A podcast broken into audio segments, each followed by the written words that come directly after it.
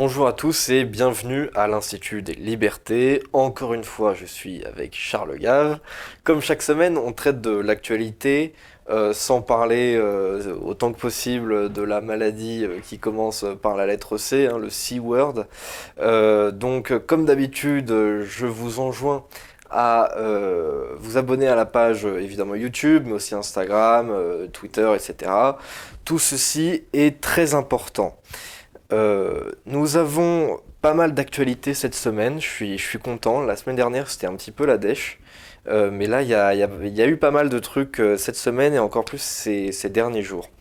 même si l'émission sortira dans, dans, plusieurs jours, on s'en fiche. C'est bien aussi de, de, revenir un petit peu sur l'actualité de ces dernières semaines pour identifier ce qui, ce qui est un peu resté et ce qui, ce qui n'est pas important en fait. Euh, donc euh, on va commencer par euh, l'international. De l'autre côté du Rhin, on a en Allemagne donc le nouveau chancelier qui a été confirmé, donc Olaf Scholz.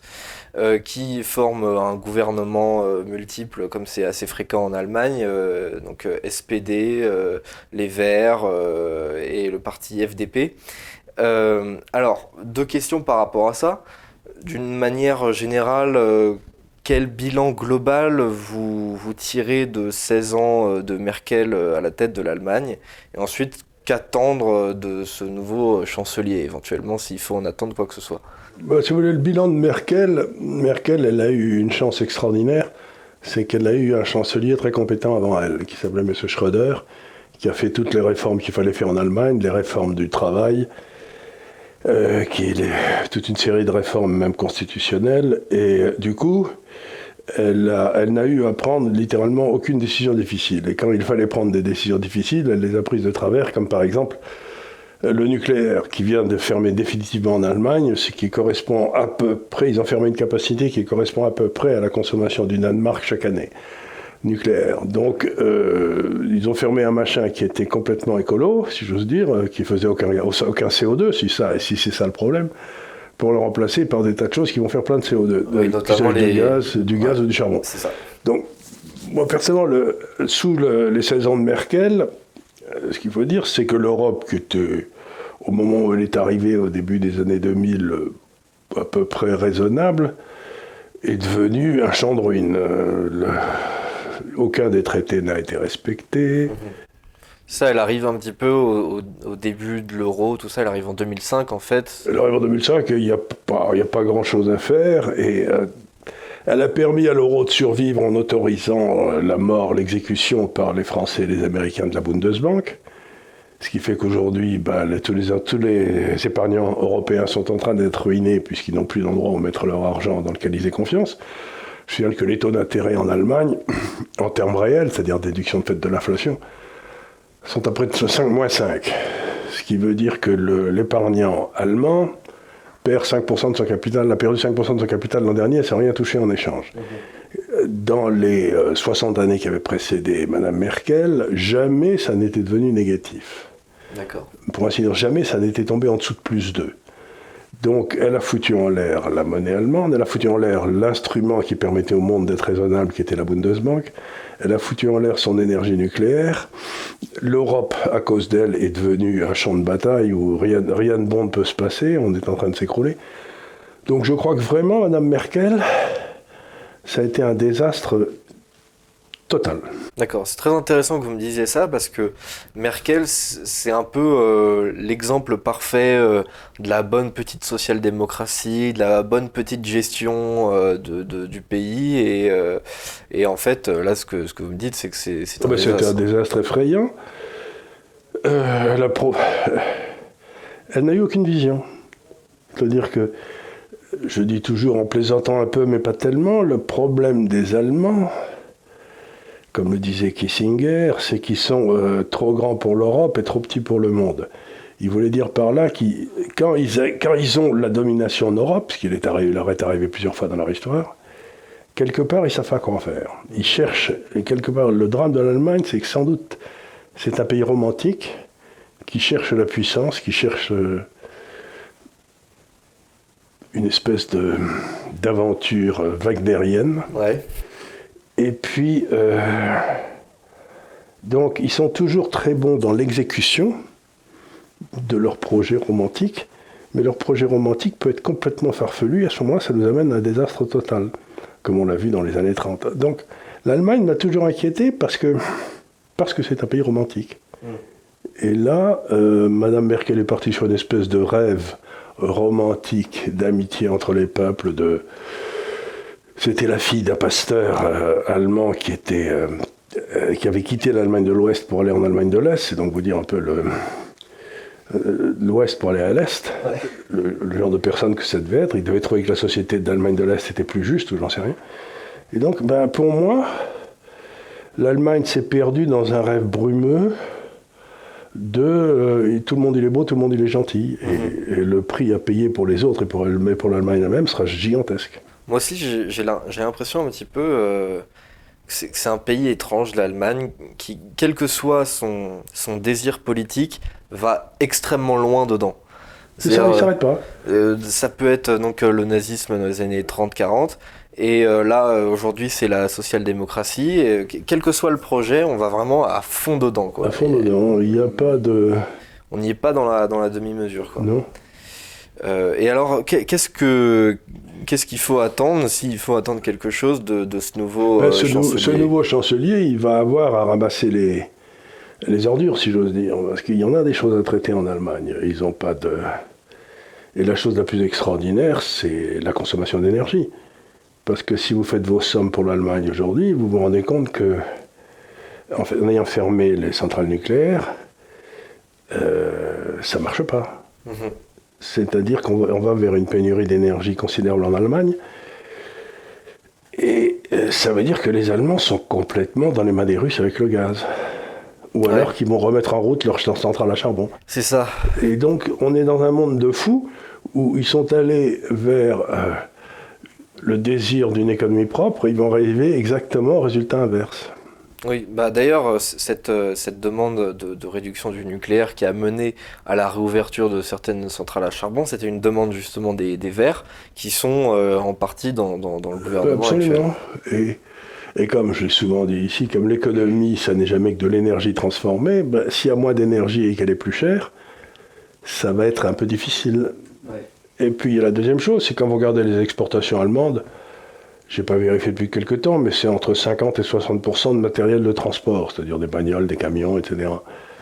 Bon, mais si on, doit passer au système électrique et tout, ça veut dire que toute l'industrie allemande qui était faite sur le moteur à combustion, où ils étaient dominants technologiquement dans le monde, bah, ils ne sont pas dominants ni dans, les, ni, dans les, ni dans les batteries, ni dans les moteurs électriques. Donc ils n'ont plus d'avantages comparatifs. D'accord. Ils ont foutu leur avantage comparatif qui venait soit du nucléaire, soit des bagnoles. Euh, ils l'envoient par-dessus les moulins. C'est très curieux. Le... Encore une fois, c'est le suicide de l'Allemagne. Bah écoutez, on va voir ce que ça donne dans, dans 10-15 ans. Euh, effectivement, je suis plutôt d'accord. Je sais pas si je le verrai. Hein. Ouais. Ouais, j'espère que, que, je serai là. Mais euh, vous, avez une bonne chance. Euh, moi, il y, y, a relativement. Statistiquement, vous avez du. Statistiquement, oui. Après, on verra. Mais, euh, mais oui, moi, je suis plutôt d'accord avec le, le, bilan que. C'est un, un, bilan absolument catastrophique. Ouais. Moi, à chaque fois, ça m'énerve parce qu'il y en a plein des, des, des, bons petits pères de famille de 55 ans qui disent oh, Merkel, elle est fantastique. Non. On aurait dû avoir une Merkel. Ouais sans doute. Euh, bon vieux. Euh, pour moi, un, des dirigeants qu'on a eu en France qui ressemble le plus à Merkel, c'est Macron. Euh, il y a Macron ou il y a Hollande, cette espèce de, de, de, flambie. Aussi, oui, tout à fait. Capacité d'absorption énorme. alors, deuxième info, crédité à 3% dans un sondage ELAB datant avant-hier, au moment où on tourne cette émission. Euh, Anne Hidalgo proposait hier soir aux 20h de TF1 euh, une primaire à gauche. Et, et elle assume euh, soutenir Mélenchon dans la perspective où, il gagnerait. Donc là, on a, on a un double standard. À gauche, il est permis, quand on est de gauche modérée, de soutenir la gauche plus extrême, alors qu'à droite, c'est interdit. Il faut garder le, le, cordon sanitaire. alors, Ce qui est intéressant, c'est que tout ça, c'est pour nous protéger contre le danger nazi. Oui, évidemment. Et que le nazi, les nazis, c'était des socialistes. Il ne faut pas l'oublier. Les, donc, c'est national-socialiste. Tout à fait. Donc, je trouve ça assez curieux que c'est euh, Je sais pas, c'est. Pour moi, ça me, laisse complètement pantois, cette histoire de dire que euh, des gens qui ont fait 100 millions de morts, les communistes, avec le soutien euh, actif de M. Mélenchon toute sa carrière et toute sa vie, puisqu'il a toujours adoré Fidel Castro, les gars vénézuélois, tout ce que vous voulez, que ces 100 millions de morts ne soient pas comptés. C'est quand même extraordinaire qu'il y ait un devoir de mémoire pour toutes les victimes des nazis, et Dieu sait que c'est nécessaire, mais il n'y a pas un devoir de mémoire pour les 100 millions de morts des communistes, hein, on n'en parle pas. C'est quand même pourquoi. Non, ce qui compte, ce n'est pas le crime, c'est au, nom de quoi il est effectué. Donc, si on a des bonnes intentions, on peut tuer les gens. C'est ça, tout à fait. C'est ça. Mais, ça, c'est toute la gauche. Elle a toujours fait ça. D'ailleurs, il y a, je, ne sais plus. Mélenchon adore Robespierre, par exemple. Ah oui, bien sûr, bien sûr. Mais d'ailleurs, euh, il faudrait lui rappeler aussi que Robespierre tenait énormément euh, à la nation, euh, ce, ce, genre de choses aussi, qui sont un peu contradictoires avec son, son discours plus actuel. Mais donc voilà, moi ça m'a fait beaucoup rire cette histoire parce que effectivement Hidalgo est donc crédité à 3%, donc elle est plus proche des Poutou, Roussel, etc que maintenant euh, Mélenchon ou même euh, Jadot. D'ailleurs, Jadot a, répondu à cette, à cette demande en disant qu'il ne se soumettrait absolument pas euh, à une primaire de gauche. Moi, quelque part, ça me, ça me rassure parce que je, j'adore voir toutes ces petites candidatures éparpillées en dessous des, des 10%. Vraiment, j'adore ça. Je, Et surtout, ça va, ça va coûter un maximum au parti de gauche parce que si les socialistes s'engagent et qu'ils font 3%, ils vont devoir débourser entre 7 et 8 millions d'euros, ce qui va être dur, quoi. Euh, tout à fait. Il y a. Madame, Madame, Madame Hidalgo pourra les emprunter sur le compte de Paris, j'imagine. Oui, bah ça, euh, au moins, on n'est plus à ça près, je pense, dans la dette euh, de, de la mairie de Paris. Euh, mais effectivement, les, gens doivent savoir qu'en dessous du seuil des, 5%, il y a, y a, un remboursement euh, de l'État qui n'est plus, euh, qui n'est plus comptabilisé. Et du coup, c'est extrêmement dangereux pour Hidalgo de, de, se présenter avec le PS avec potentiellement un score inférieur ils n'ont plus de siège social à vendre. Ils ont plus de siège social à vendre. Donc là, ça va vraiment être compliqué. Il va falloir aller chercher dans les dans les couteaux et les fourchettes des, des anciens dignitaires du, du parti pour, pour assumer la dette. Quoi. Donc euh, voilà, c'était euh, l'info euh, quasi anecdotique, alors que je veux dire, on a le candidat, en l'occurrence la candidate du, Parti socialiste, quoi, le, deuxième plus grand parti de la Ve République, qui propose de faire une primaire ouverte à gauche, et en fait tout le monde s'en fout. donc voilà, c'est rigolo. alors, dans la continuité de ce qu'on évoquait la semaine dernière, donc cette fois-ci plus à droite, même si pas tout à fait, euh, Pécresse gagne le congrès des Républicains. Hmm. Euh, alors, moi je me pose la question, est-ce que c'est une menace pour Macron Est-ce que c'est une menace pour la droite en fait, Valérie Pécresse? Oui. Euh, je crois qu'elle était narque aussi, non? Euh, je ne sais plus, il faudrait vérifier. Je crois, il me semble, je suis pas sûr. Hum, c'est probable, oui. C'est probable, je crois qu'elle était narque. Bon, euh, bon, donc si je comprends bien, comme les narques Hollande a complètement raté, que les narques Chirac avaient été un désastre, que euh, les narques Macron a été un désastre, on va essayer de mettre un autre énarque. Oui. Et euh, sans vouloir faire peine aux gens, euh, ça change rien. Non, ça change rien. Alors, il est possible qu'elle batte Macron, mais le fait de battre, Macron, de battre Macron ne change rien, puisque c'est toujours le même groupe qui sera au pouvoir. Donc c'est encore un jeu d'ombre qu'on nous fait. Vous savez, c'est le bon taux, vous savez où il est, là où elle est la, la cacahuète quand vous bougez les, et vous pensez que vous avez mis la cacahuète ailleurs, vous avez un résultat différent. Mais non, mais non, c'est toujours. Euh, donc euh, maintenant, la cacahuète s'appelle euh, Madame Pécresse, mais elle n'a aucun intérêt. Ah, ça, je suis bien d'accord avec vous. Elle a, elle a eu que des revirements dans toute sa vie politique. Et elle revirait quand il fallait, elle disait toujours dégage à la gauche. Elle, elle, elle allait à toute allure, sauf quand il y a eu la montée de Zemmour, là, elle s'était découvert d'un seul coup une haine torride de la de l'immigration, par. Enfin, pour moi, ça n'a. Madame Pécresse, c'est encore une fois la candidate du vide. Tout à fait. Et il y, y a des gens qui sont euh, un petit peu intelligents, euh, qui vont nous dire euh, oui, mais ce qu'il faut regarder, c'est les programmes. Je veux bien dire aux gens, je m'en fous du programme Pécresse. Il faut être clair là-dessus. Elle propose, par exemple, sur l'immigration, elle veut faire un petit peu la, formule sarkozienne avec le, le. Elle dit euh, la place d'un clandestin, c'est dans un avion charter. Alors il faut bien comprendre que euh, suite euh, à des législations européennes, on ne peut mettre qu'un clandestin dans un avion. Donc, quel que soit le programme de Valérie Pécresse, elle propose ces avions charter. Hein.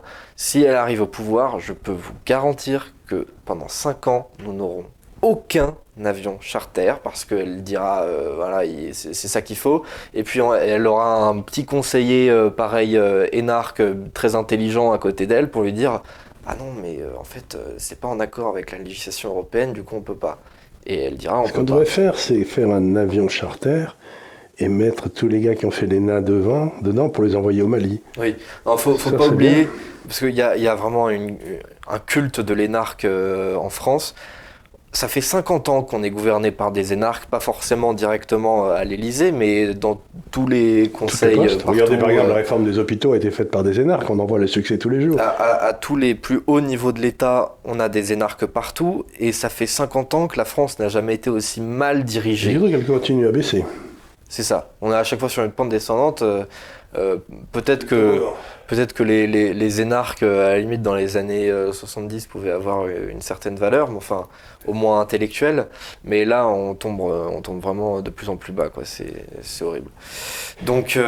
C'est-à-dire que la, la, fonction administrative, comme j'ai souvent expliqué ici, depuis Giscard d'Estaing, a pris le contrôle de la fonction politique. C'est pas leur métier. Les énarques, leur métier, c'est d'être des administrateurs de l'État, c'est-à-dire de faire tourner la boutique. Mais les décisions sur la façon dont l'État doit marcher, la direction dans laquelle il est allé, ça n'est pas de leur ressort. C'est du politique. Donc ils, on n'a plus de politique en France. Le drame de la France, c'est que nous n'avons plus de politique. Nous avons une administration qui a capturé le politique. Absolument. On est passé de la, de la, grande politique, des grandes décisions, etc., à l'administration des petites choses.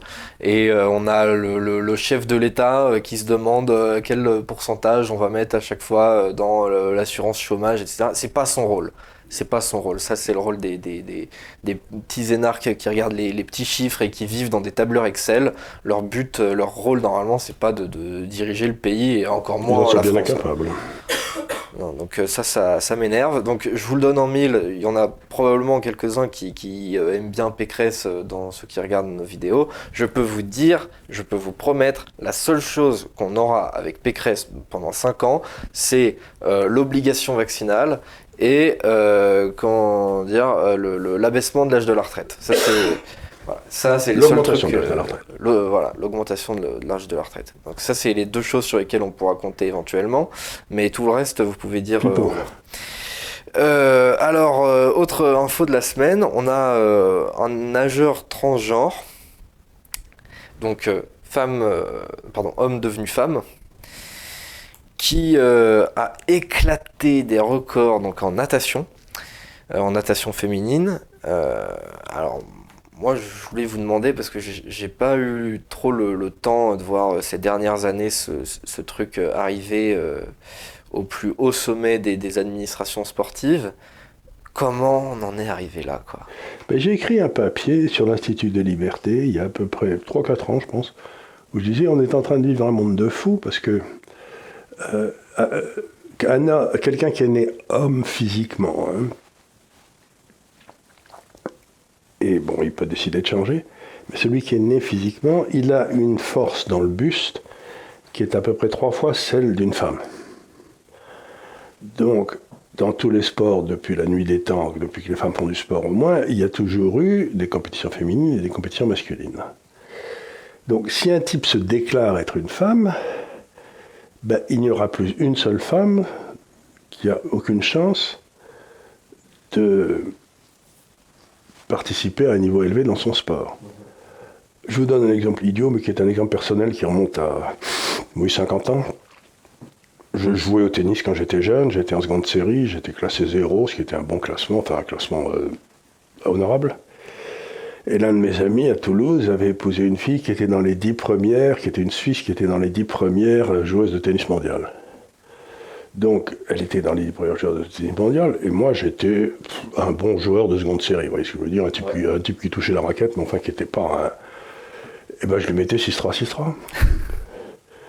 je lui mettais, je la battais à chaque fois. Donc, ce que je veux dire par là, c'est que c'est profondément injuste. Bien sûr. En Bien sûr. natation, en lutte, en, Mais le en, lancer du poids, etc. Mais c'est complètement débile. Le plus tragique, c'est que c'est fait au nom du féminisme et de l'égalité entre, euh, entre les sexes. Quoi. Mais c'est pas fait ça, c'est fait au nom du droit pour un homme, pour quelqu'un qui est des hommes, de se prétendre femme. Ouais. Mais c'est pas fait au nom de l'égalité. C'est au- fait au nom du droit qu'aurait ce gars de dire qu'il est une femme. Oui, Mais, mais, mais malheureusement, il ne l'est pas. Quoi. C'est... Enfin, physiquement, il surtout l'est pas pas. euh, biologiquement, oui. Biologiquement, par exemple, il, ça paraît idiot, mais il ne peut pas porter un bébé. Enfin, s'il peut le porter sur le bras. Ouais. Comme je le faisais avec mes enfants, j'avais toujours l'épaule gauche un peu salie, mais, parce qu'ils me bavaient dessus. Mais, mais, mais c'est, euh, c'est donc un mensonge. C'est-à-dire que on est au-delà du mensonge, on est à un moment où on refuse la réalité. Ouais.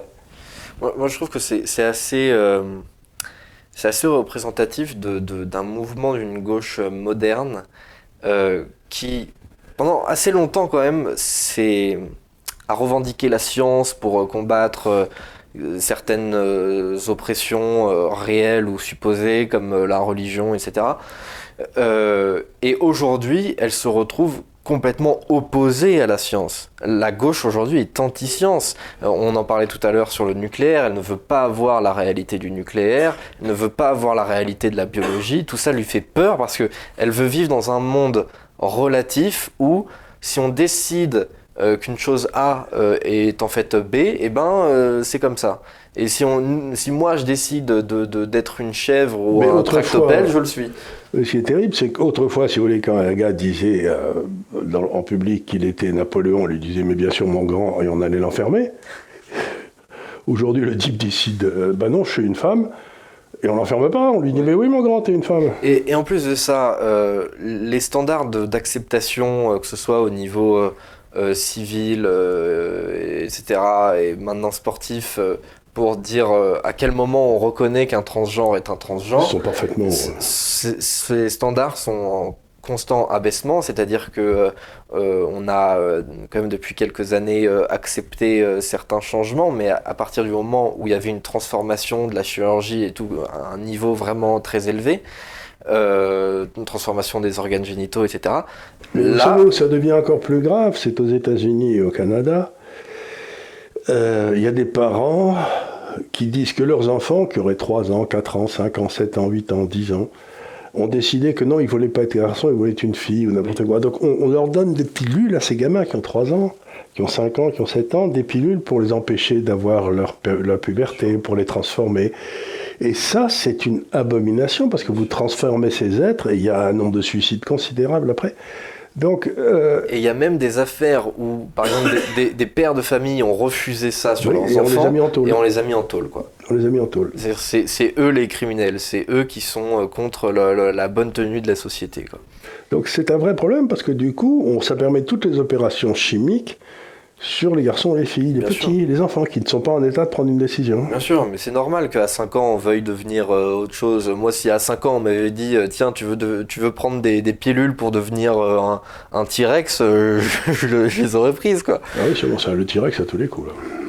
Ah oui, moi j'étais très fan des dinosaures, j'aurais voulu en devenir un à cet âge-là. Oui, mais là, vous, auriez, vous devriez aller dans la politique française, là, vous en rencontreriez plein, Ouais, des dinosaures. oui.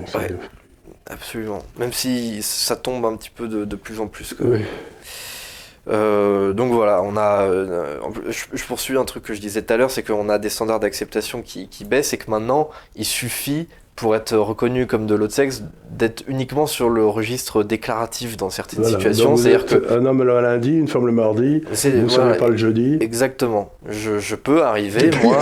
si, si- si je vais à un meeting du, du Parti communiste ou je ne sais quoi et qu'il y a des euh, toilettes euh, hommes-femmes, je peux tout à fait dire que je m'identifie comme femme ou comme euh, je, je ne sais quoi d'autre, tout en gardant mon apparence physique totalement masculine. Vous allez avoir, il va y avoir des cris quand vous rentrerez dans les, dans les cagouins des dames. hein. Euh, oui, sauf que je leur dirais que c'est euh, parfaitement oppressif et euh, très, euh, très vexant pour mon identité de genre qui, qui se vous- distingue de- peut-être éventuellement, on, on verra. Enfin, maintenant, il y, a des, il y a des femmes à barbe, donc aussi, ouais. il y a, d'autres phénomènes. Alors, on a une autre question cette semaine qui est, qui est une question pas vraiment, enfin, qui, qui s'inscrit dans l'actualité, mais qui est quand même plus large. C'est euh, cette fameuse règle des, parrainages.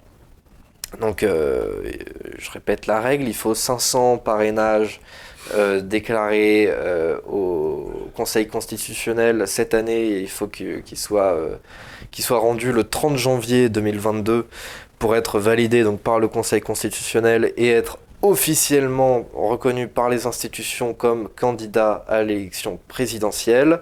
Euh, Il y a certaines règles en plus qui ont changé euh, depuis, euh, depuis quelques années concernant ces parrainages. Par exemple, le fait que la liste des parrains soit publique, C'est une honte, ce qui est euh, un gros problème démocratique parce que ça ne vous pose aucun problème de donner euh, une signature pour, pour Emmanuel Macron. En revanche, ça pose des problèmes pour les candidatures un petit peu plus radicales, que ce soit à gauche comme à droite, mais surtout à droite. Euh, et ensuite, ça, ça peut créer des problèmes. Par exemple, si vous avez donné le, le- un parrainage euh, au mauvais candidat et qu'ensuite c'est son opposant qui accède à la présidence de la République, bah, peut-être que votre allocation que vous vouliez euh, pour faire par exemple une rénovation de la piscine municipale, et ben vous l'aurez pas. Du coup, c'est une prise de Je suis risque sûr qu'il y a des listes qui doivent être tenues chez les candidats, des gars qui ont refusé de donner leur parrainage.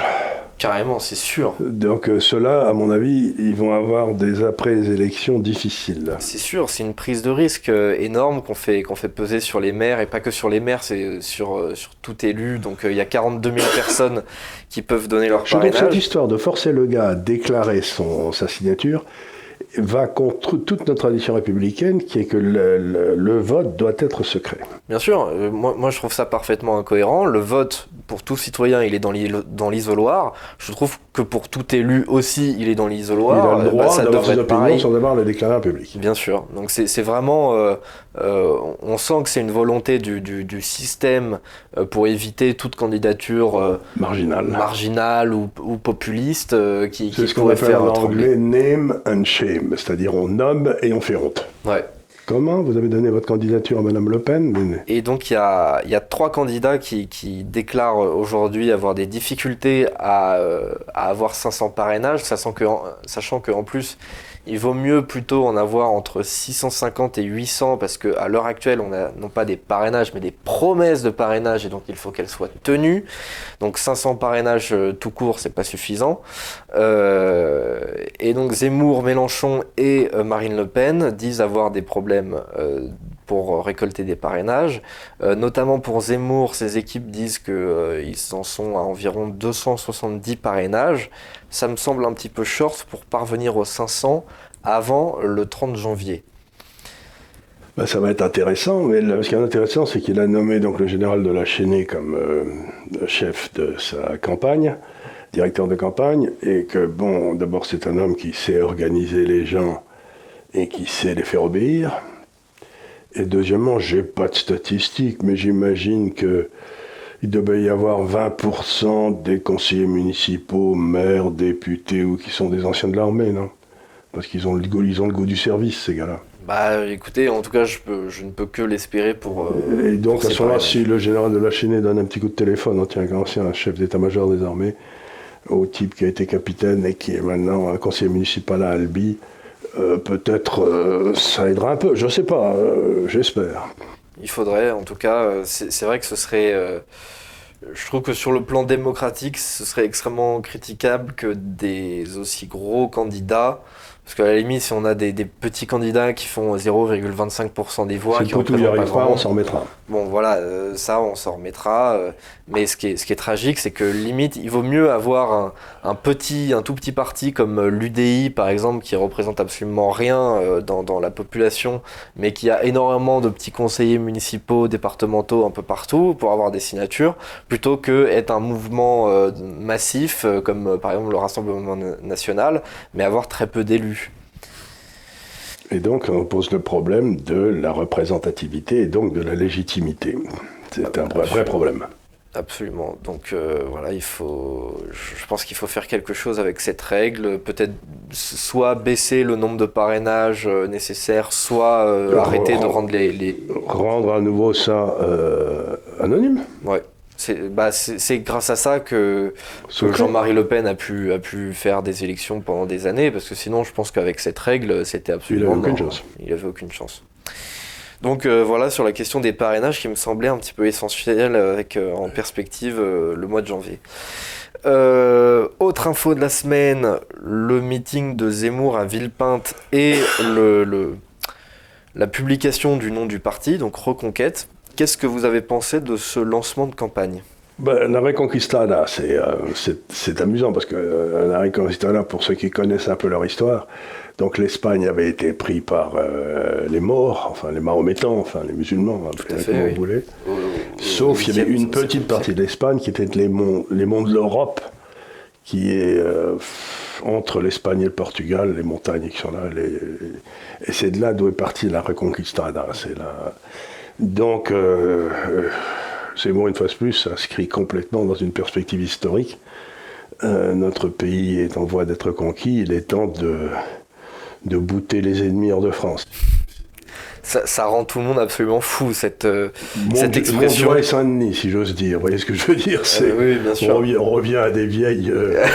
euh, il s'est passé quelque chose à Poitiers dans, dans les années 700 aussi. Donc, ça, il, il fait appel à un imaginaire commun qui est assez, assez clair. Enfin, je veux dire, on n'a pas besoin de longues explications.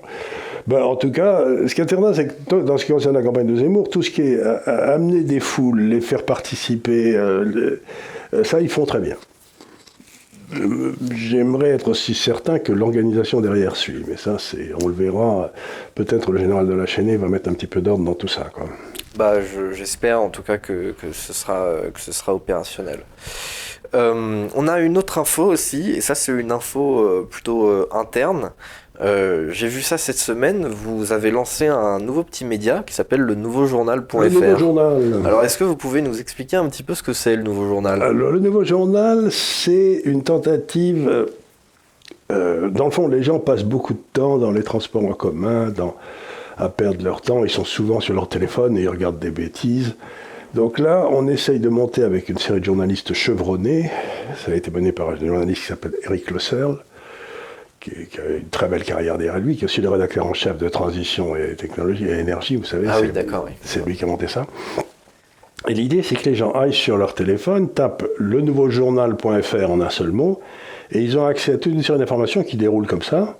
Puis euh, toutes les 5 ou 10 informations, il y a une petite, euh, une, un- un- une petite truc assez marrant, euh, une petite vidéo, si vous voulez, on explique que, par exemple, la voiture française euh, paye à l'État quelque chose comme 80 milliards d'euros par an. Donc c'est la vache à lait de l'État, ce qui n'est pas D'accord, rien, ouais. quoi. Donc et on explique à quel point le, le conducteur est, est la vache à lait, quoi. C'est le... Donc on fait une petite émission comme ça, ou bien on montre les- tous les candidats de, de, euh, de- pour l'élection présidentielle qui sont tous à colomber les deux églises, et en train de mettre des gerbes sur la tombe du général dont il disait pique-pendre il y a quelques années, mais enfin ça c'est autre chose. Et ils les ont tous collés avec des uniformes de général, si vous voulez, des, des képis qui sont trop grands pour eux, qui leur tombent aussi, ou qui sont trop hauts, vous savez, c'est- assez gai, voulez-vous. Oui, donc c'est à la fois très instructif, et on va chercher tous les articles en français, que ce soit des journaux canadiens, suisses, euh, allemands, ou, enfin n'importe pourvu qu'ils écrivent en français. Il y a à peu près un article sur 10 qui est en anglais, mais il y a un petit drapeau anglais à côté si vous lisez l'anglais. Et comme ça, la personne peut regarder, ça se défile par thème, c'est-à-dire que vous aurez euh, Zemmour, vous aurez Macron, vous aurez campagne présidentielle, vous aurez diplomatie, vous aurez sport, vous aurez... Donc, vous défilez, puis ensuite vous regardez, puis s'il y a quelque chose qui vous intéresse, vous cliquez dessus et vous lisez l'article. Ouais. Donc c'est une façon de faire une revue de presse où on met tout à la disposition des gens, et c'est eux ensuite qui se font ce qu'ils lisent. Ouais, non, j'ai vu ça, j'ai trouvé ça sympa. euh, c'est facile d'utilisation. Ouais, c'est très facile d'utilisation. On tombe sur des articles intéressants que qu'on n'aurait pas forcément vu euh, si on n'était pas allé dessus. euh, Enfin, Donc l'idée c'est euh, c'est fait par les grands groupes comme Google, etc., mais c'est fait avec des algorithmes qui interdisent certains euh, mots. Ah oui. Donc, par exemple, vous mettez Covid, crac, vous passez pas, vous mettez, vous voyez ce que je veux dire. Tandis que là, c'est fait par des hommes, il n'y a pas d'algorithme, il n'y a pas d'interdit, donc toutes les informations, même celles qu'on n'aime pas, passent. D'accord. C'est un machin qui est fait pour essayer de donner une information sans, sans a priori. Quand, à l'époque où je lisais les journaux, ce que je ne fais plus parce qu'ils me barbent, mais ce qui m'intéressait dans le journal, c'était le truc auquel je ne m'attendais pas par lequel je ne m'attendais pas à être intéressé. Vous voyez, je, trouve, trouvais un truc sur, euh, par exemple, je lisais très souvent des trucs d'astronomie, hein, auxquels je comprenais rien, mais ça m'intéressait.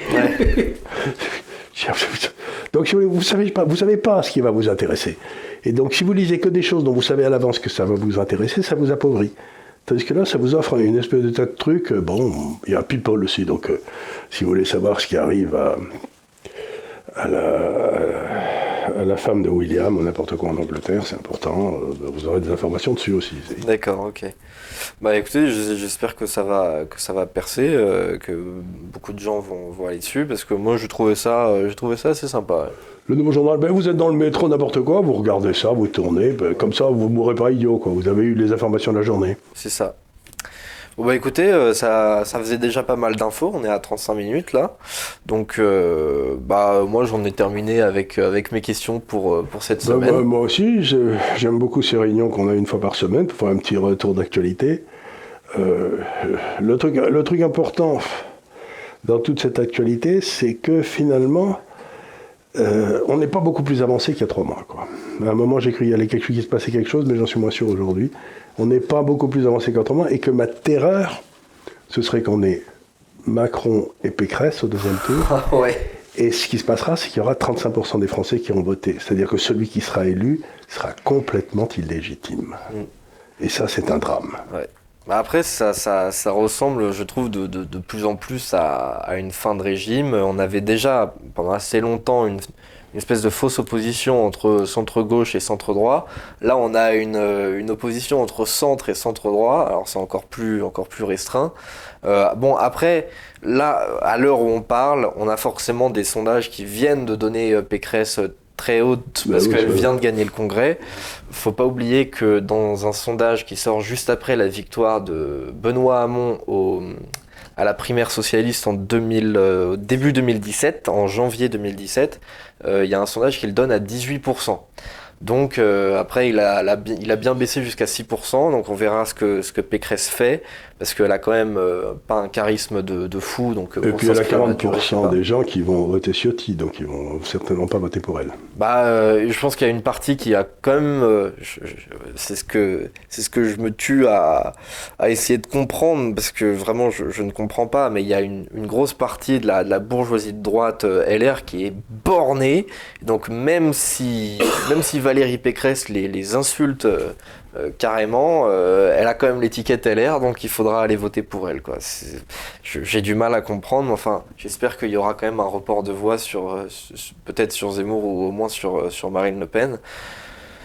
Enfin bref, je, crains, et comme vous, qu'on ait un second tour Macron-Pécresse, ce qui me, ce qui m'attristerait énormément. Ben écoutez, merci beaucoup. Ben, on a encore du travail. Hein. On a beaucoup de travail, énormément de travail, et ça va encore probablement... lui, mais moi, ça fait 50 ans que je bosse.